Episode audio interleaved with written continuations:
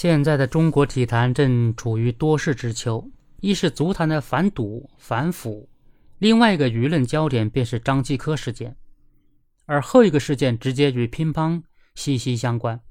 网上有人声称刘国梁与张继科事件不无瓜葛，而刘国梁在整个事件中没有出面发声，这让网上质疑的声音越来越大。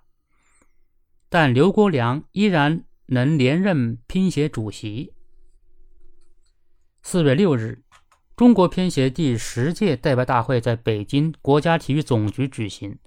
经过会议表决，刘国梁当选为中国乒协第十届主席和法定代表人。这是刘国梁继二零一八年当选中国乒协主席后再次连任。刘国梁能获连任，是他在这个项目上具备的重大影响力。球员时代，刘国梁是大满贯成员。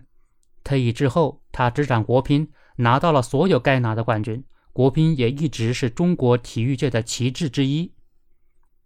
尤其可贵的是，刘国梁并没有因为国乒在世界乒坛的垄断地位而止步不前。他的目标是将乒乓球提升为全球最伟大的体育项目之一。二零二零年。刘国梁成功当选为 WTT 理事会主席，也就是世界乒乓球职业大联盟理事会主席。二零二二年，刘国梁又成为 WTT 世界乒联首任董事会主席。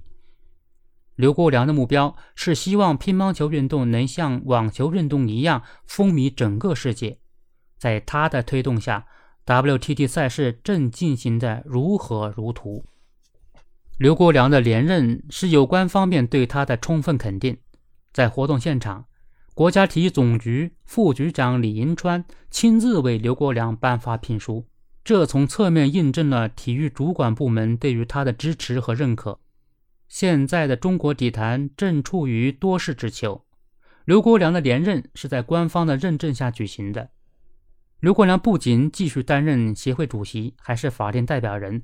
证明他经受住的考验，最终得到了这份信任，能在这种敏感时刻再担重任，从某种意义上说，刘国梁已自证清白了。